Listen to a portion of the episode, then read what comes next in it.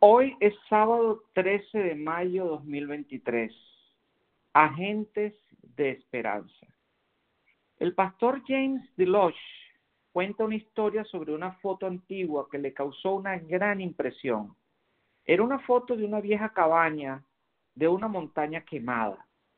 Todo lo que quedaba era la chimenea, los restos carbonizados de lo que había sido la única posesión de esa familia en la sección donde estaba el frente de esta casa destruida, estaba un anciano de aspecto abuelo, vestido solo con ropa interior. Junto a él había un niño pequeño agarrando un par de overoles remendados.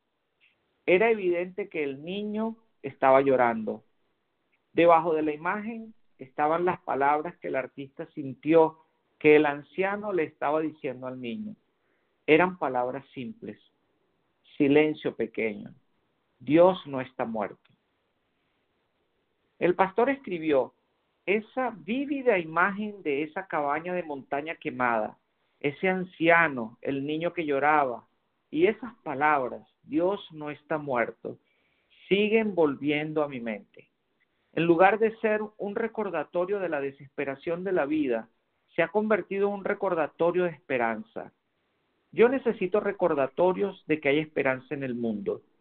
En medio de todos los problemas y fracasos de la vida, necesito imágenes mentales para recordarme que no todo está perdido mientras Dios esté vivo. Creo que todos necesitamos recordatorios de que hay esperanza en este mundo. Sin embargo, tomaré las reflexiones del pastor un paso más allá.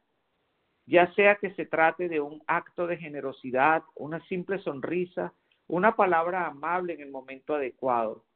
Creo que Dios a menudo nos utiliza para hacer esa esperanza el uno para el otro y para el mundo.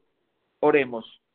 Tuya es la tierra y todo lo que hay en ella, el mundo y los que viven en él. Te damos gracias, Dios generoso, por el regalo de una sonrisa, por la risa de un niño, por el abrazo de un amigo. Te agradecemos por los recordatorios de la vida, grandes y pequeños, y por la maravillosa alegría que viene de compartir. Danos el valor y la fuerza que necesitamos para alcanzar a otros, para que nuestras vidas puedan ser catalizadores de esperanza a través de Jesús. Amén. Por favor, siéntanse libres en compartir este mensaje con familiares y amigos.